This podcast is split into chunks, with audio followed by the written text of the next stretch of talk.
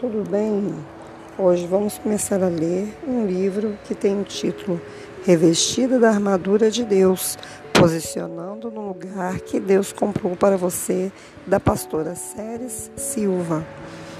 E vamos ter uma oportunidade de conhecer o desejo de Deus para cada uma de nós como mulher, de como nos posicionar através dessa passagem que está lá em Efésios, capítulo 6, verso 10 em diante. espero que todas vocês curtam e até daqui a pouco.